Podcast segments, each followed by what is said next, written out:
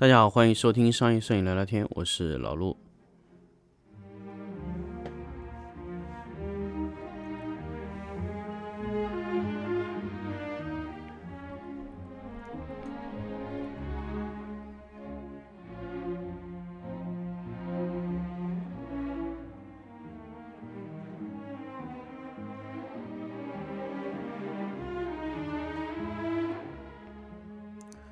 欢迎大家继续收听新的一期商业摄影聊天粉丝抢先听的节目。那么这一期呢，我想跟大家分享一下关于呃做专才还是做全才的这个话题。呃，我怎么会想到去做这个节目呢？其实还是因为最近啊，就是在招聘的时候碰到一些我觉得可能比较有趣的话题啊。就在现在这个时候呢，我们在比如说。去应聘工作，或者说我们对未来的摄影师这个岗位的打算的时候，到底我是做一个什么都能干的呢，还是做倾向于一个方向的？呃，其实到现在为止啊，我都没有特别好的答案。嗯，我想跟大家说的是，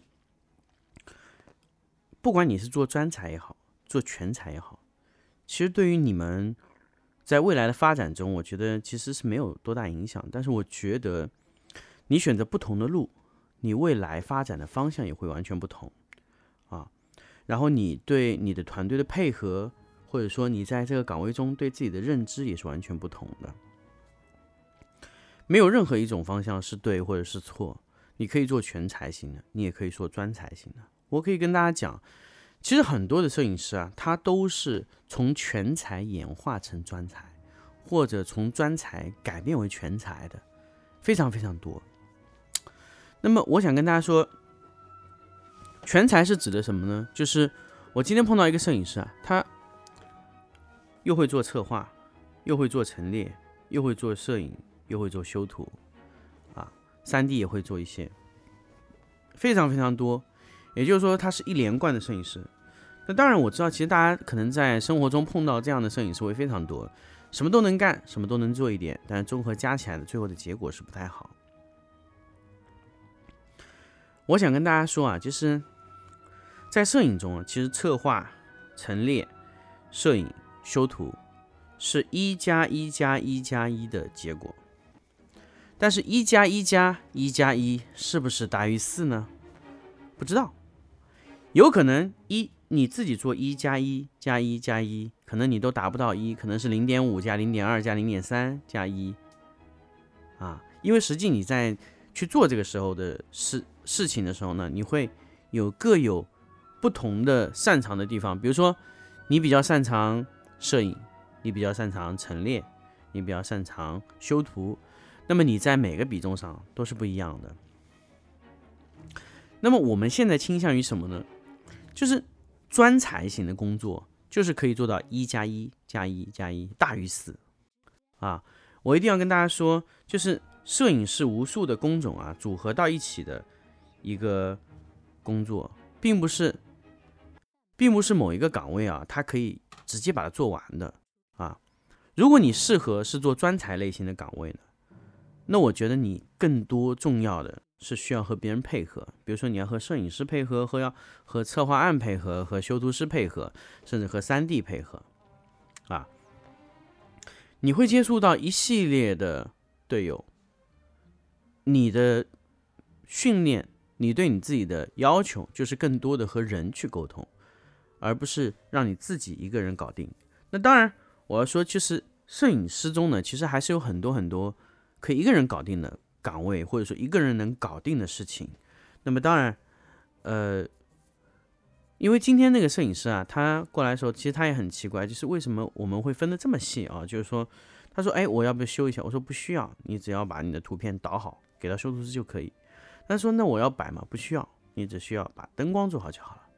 那么你在摄影、修图、策划啊、陈列四个岗位中，你可以任选一个，然后你深耕它。我想说，其实，呃，大家知道老陆，其实你很多图片看过，都知道，其实这个图片一个人是搞不定的。所以你们真的想让一个人去搞定这个事情是非常非常困难的。其实我也很多时候想跟大家说，就是，呃，很多摄影师来找到我，就觉得，哎，我就可以拍出这样的东西。呃，但是我一定要跟大家强调，就是说，这样的东西你要靠一个人去把它复现是容易的，但是你要再去把它做得更漂亮、更好，那我觉得可能光是一个人的能力是有限的。你需要有非常好的团队，当然你可以找搭档，比如说我需要陈列师，我需要修图和我自己，那么三人组合就可以出这样的效果。但是我一定要跟大家强调的是什么呢？就是各自做好各自的东西，你还要和别人配合。我有碰到过非常非常糟糕的陈列师，永远是在给摄影师找麻烦。比如说，我需要拍这样的东西，它偏偏就不会让我觉得很爽。比如说，大家知道，如果我在拍摄第一层和第二层，比如说前景和中景和背景这么一个前图，他会把中景和背景放的距离啊五厘米。那么我在布光的时候就非常非常麻烦。我说你可不可以往后退一点？他说不可以，大小不一样。我说没关系，如果你的大小不一不一样，我可以用长焦来改变它的透视，来得到一样的效果。他不行，我必须要放的这么近。这个就是一个非常糟糕的事情，因为大家可能得到结果是一样的，但是他必须要用一个让你非常难以接受的方式告诉你，你必须这样完成。呃，除非他有一个特别好的说服你的点，但是往往我和他。呃，搭档的时候就觉得他没有充分的理由让我去做的更麻烦。如果他觉得这样的效果是他不得不要做到的东西，比如说他必须要把这个窗户开在这个地方，他必须要让我在一个非常狭小的地方进光，让我非常非常麻烦。他如果没有一个充分的理由告诉我，我觉得是无理取闹。真的，有时候就是呃。因为我我我搭档过非常多的陈列师或者说是修图师，就是有些时候呢，他们给你的结果就是非常糟糕的，他就给你一个非常非常麻烦的一个操作的难度，然后你做起来会啊，就就简简直就要是要崩溃那种状态。所以，嗯，配合双人之间的配合，就是我一我一定要跟他强调，就是说陈列师和摄影师之间的配合是什么呢？就是你可能不需要跟大家说的特别特别清楚，他就知道你要在做什么。这个就是很重要的一个事情，就是，呃，千万千万不要让自己纠结于在两个人就是呃我方便，他方便这种状态，就是大家要做到一个就是说，哎，我们可不可以综合做做到一个我们大家都会舒服的时候？所以，呃，我一定要跟大家强调，就是双人配合的时候，一加一。有时候会小于二，因为两个人之间就可能就是因为一些非常小的问题，导致这个图片啊，他们大家都控制不到最关键的点上。那么这个时候呢，像这种这种两个人配合非常糟糕的情况下呢，有时候会想，哎，我还不如做一个全彩，我自己干就好了。所以，呃，我经常会碰到，就摄影师跑过来说，老陆，我想直接自己自己拍，不需要陈列。我说 OK，那也可以。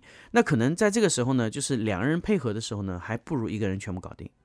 那么这种时候全彩的效果就会比专彩好，但是总体来说呢，如果你要出一个非常优秀，然后看上去非常好的图片呢，呃，全才专才的要求会更高。所以如果你是做专才型的岗位，那么你的配合、你的团队、你人和人之间的沟通能力要非常强。呃，当然很多摄影师说，哎，摄影师本身就是应该情商很高、沟通能力很强，但是我想说，其实。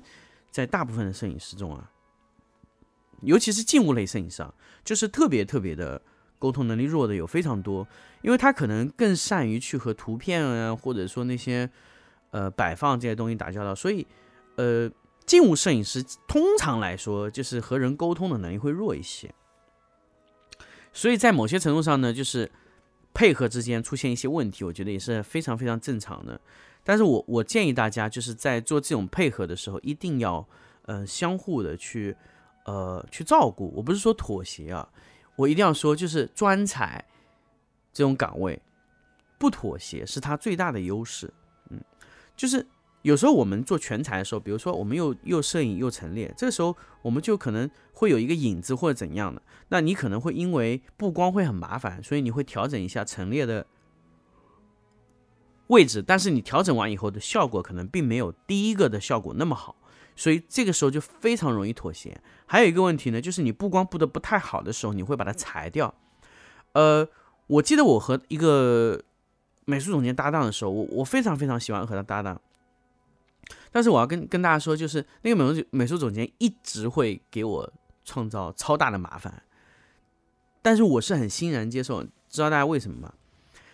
本来呢，就是我会裁切一个正方形的，然后突然呢，他觉得好像会裁更大会更好看，然后他可能在选择几个几分钟几个版本之后，都告诉我，他说：“老陆，我要拍拍的非常大。”我不想要拍那么小，大家知道，如果你把场景扩大一圈的话，你的布光难度就会高非常多，因为你要让本来一个可能就是六乘六的空间扩大到八乘八的空间，那么八乘八的空间，你的整个纵深、你的光深结构会调整非常多。如果你你的场景突然变大了一整圈，那你的整个场景的结构啊、布光啊，包括你的光深啊、光的感觉，全部会要重新调整啊。那么这个呢，就是。你们在实际去和陈列斯搭档的时候，就这个裁切会让你觉得哇，难度增大了一圈。但是我很喜欢，为什么？因为他每一次的裁切都会让我觉得，嗯，非常好。我觉得他的呃角度懂，总会让我觉得非常非常棒。我很喜欢和他这样的合作。那么在那一段时间呢，我我自认为他是属于呃非常非常巅峰的状态，所以他的每一次调整我都非常的服啊，所以。我所有的布光都会跟着他的裁切会去做，那么他，呃，其实对于陈列师来说，他要把裁切做大以后，他的落位他会考虑的更多，其实他也会很难，但是他每一次的调整虽然会给我增加很大的难度，但是我觉得那样的调整是更棒的，所以不是说陈列师给摄影师增加这个呃布光难度或者怎样的增增加另一层高度的难度会有问题，我一直认为是什么呢？我一直认为是。陈列师和摄影师之间的配合一定是一加一大于二的，一定是有道理的调整，而不是一些无序的沟通。比如说，他必须要从左边进光，但是我觉得这个图片从右侧进光的和左侧进光其实无所谓，但他必须要这样进。如果他没有一个特别特别好的理由，呃，我觉得就是大面积的更换，我觉得是有很大问题的。当然，我们。两个人在布光和陈列之前，我希望有更多的沟通。呃，其实我们的沟通到后期啊，就是我我搭档比较好的陈列师，我到后期的沟通会非常简单。我会问他，你想从哪里布光？你想从哪里进？你希望是怎么的空间？那我这样进 OK 吗？其实我们其实沟通非常短，可能五句话之内就可以结束这个沟通。你需要怎样的？暗的还是亮的？那么你希望背后的光线是怎么样？是亮的还是斜线还是怎样？还有一个就是你希望整个场景的产品要跟着这个环境，还是产品让它出来让环境退下去？其实几句话就可以说的特别清楚。另外就是你在布景的时候，你可以问他：哎，你景深需要怎样？你的背景材质会更换吗？那么这种沟通一定要是有效的。那么有效之后呢，你就可以开始，然后一轮一轮的去更换。可能陈列师在布第一个感觉说他觉得哎不太好，他就可能要更换。所以我一定要强调跟大家说，一开始布光只要布百分之三十。甚至百分之五十就可以让陈列师可以看到，因为陈列师他有时候他不一定确定他想做成那样，那么他要确定以后你才继续往下走，这就是一个良好的沟通方式。那么陈列有时候会跟摄影师沟通的时候也是这样，我想要怎么样的光线，比如说我想要一个夜晚啊，或者说我想要一个清晨啊，怎么样的光线，他会说的非常的清楚，然后你去做，这就是一个，呃，我觉得是一个很重要的一个优秀的沟通。如果这个沟通，呃。没有达到有效，那么你后面整体的工作量会非常繁琐，而且效率非常低。这就是我想跟大家强调，是做专才呢，还是做全才？